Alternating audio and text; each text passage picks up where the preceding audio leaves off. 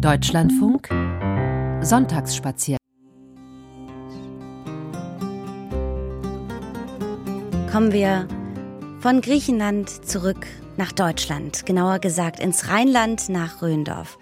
Denn dort schuf sich ein bekannter Mann ein Refugium. Konrad Adenauer war nicht nur der erste Kanzler der Bundesrepublik Deutschland, er war auch ein passionierter Gärtner mit fundiertem botanischen Wissen und einer großen Liebe zu Rosen. In Röndorf bei Bad Honnef, hoch über dem Rhein, schuf er sich ab 1937 einen besonderen Ort. Nach seinen Plänen entstanden dort das Wohnhaus mit großem Garten. Und wann immer es ging, arbeitete er in diesem Garten, um neue Kraft zu schöpfen.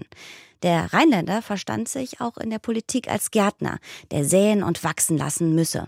Haus und Garten gehören jetzt nach seinem Tod 1967 einer Stiftung und können besichtigt werden. Und weil schon der Garten allein so spannend ist, lassen wir das genauso interessante Wohnhaus heute mal außer Acht und Lust wandeln, ausschließlich in Konrad Adenauers Blütenparadies. Und das bedeutet erst einmal klettern, um überhaupt dorthin zu kommen. Ganz unten geht es los. Andrea Klasen nimmt uns mit hier an dieser Kreuzung parkte immer der große, dicke, schwere Dienstwagen von Konrad Adenauer, vom ersten Bundeskanzler. Das war dieser 300er Mercedes, der noch heute im Haus der Geschichte in Bonn zu sehen ist. Und da der viel zu breit war, konnte der nicht weiter hochfahren. Und dann ist Herr Adenauer hochgelaufen? Ja, der ist hochgelaufen und das ist gar nicht ohne. Es geht erstmal so einen Stichweg hoch, dann eine Rampe und das endet dann bei 58 Stufen, die bis zum Wohnhaus führen. Er wurde 91 Jahre alt und ich glaube nicht umsonst. Dann lassen Sie uns hochgehen. Ja, gerne.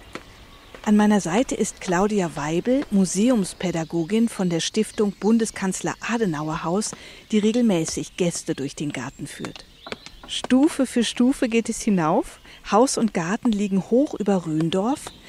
Stimmt es, dass er auch seine Besucher hier lang geführt hat, um die dann auch absichtlich so ein bisschen aus der Puste geraten zu lassen? Absolut. Also Adenauer war gerne Herr des Verfahrens und wenn jemand oben ankam, der völlig außer Atem war, dann konnte er natürlich auch erstmal das Gespräch ganz anders steuern. Ein kluger Schachzug.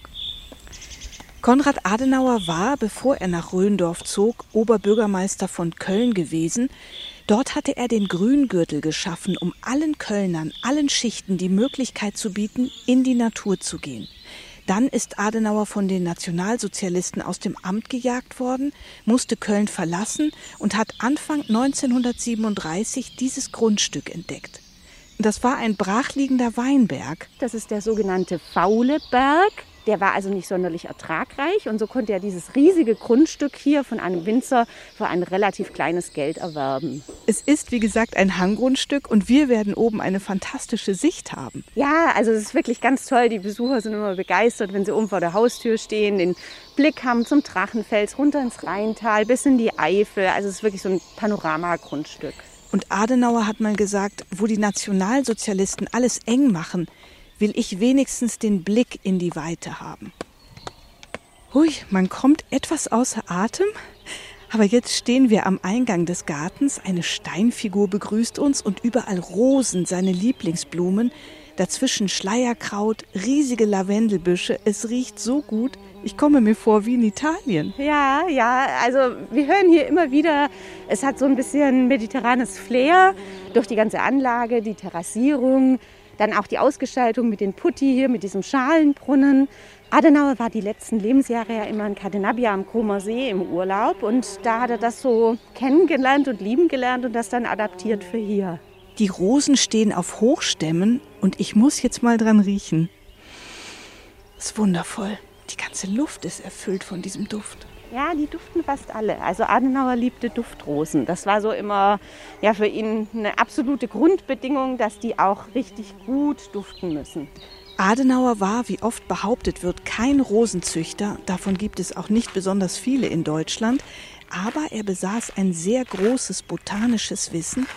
Und diesen wunderschönen Garten hier hat er zuerst in seinen Gedanken erschaffen, dann mit Bleistift in einem Schulheft skizziert und anschließend umgesetzt von Beginn an war da ein Konzept. Ja, also er wusste ganz genau, wie die Terrassierung aussehen soll, welches Beet wie angelegt werden soll, in welchem kleinsten Winkelchen welches Blümchen blühen und wachsen und gedeihen sollte. Es gibt auch einen relativ regen Briefwechsel mit Gärtnern und mit Gartenbaufirmen. Also er hatte wirklich ganz konkrete Vorstellungen. Weil Haus und Garten am Berg liegen, hat Konrad Adenauer seinen Garten terrassenförmig und mit vielen Trockenmauern angelegt. Die schweren Steine haben übrigens die Esel vom Drachenfels, die sonst Touristen trugen, damals hinaufgeschleppt. Die verschiedenen Ebenen des Gartens sind über Treppen miteinander verbunden und so konnte er Fläche und Struktur schaffen. Dieser Garten ist ein Raumwunder und insgesamt 5000 Quadratmeter groß. Der Garten besteht so aus zwei Elementen. Der untere Bereich war immer Nutzgarten. Adenauer ist ja hierher gezogen, auch dann kurz vor Beginn des Zweiten Weltkrieges. Dort unten waren Beete, dort wurden Möhren, Radieschen etc. angebaut. Und der obere Teil war immer der Prachtgarten, der Garten zum Flanieren, zum Entspannen. Also diese beiden Konterparts sind eigentlich ganz spannend. Ja. Heute ist alles Prachtgarten und wir gehen an gelben, weißen, roten und rosafarbenen Rosen vorbei. Auf den Trockenmauern sonnen sich Eidechsen und überall ganz verspielt kleine Putti, kleine Skulpturen. Ui, was ist denn da hinten für ein schöner Pavillon? Das ist der Gartenpavillon. Dieser Gartenpavillon ist entstanden, nachdem Adenauer zurückgetreten war als Bundeskanzler. Er fing dann an, seine Memoiren niederzuschreiben.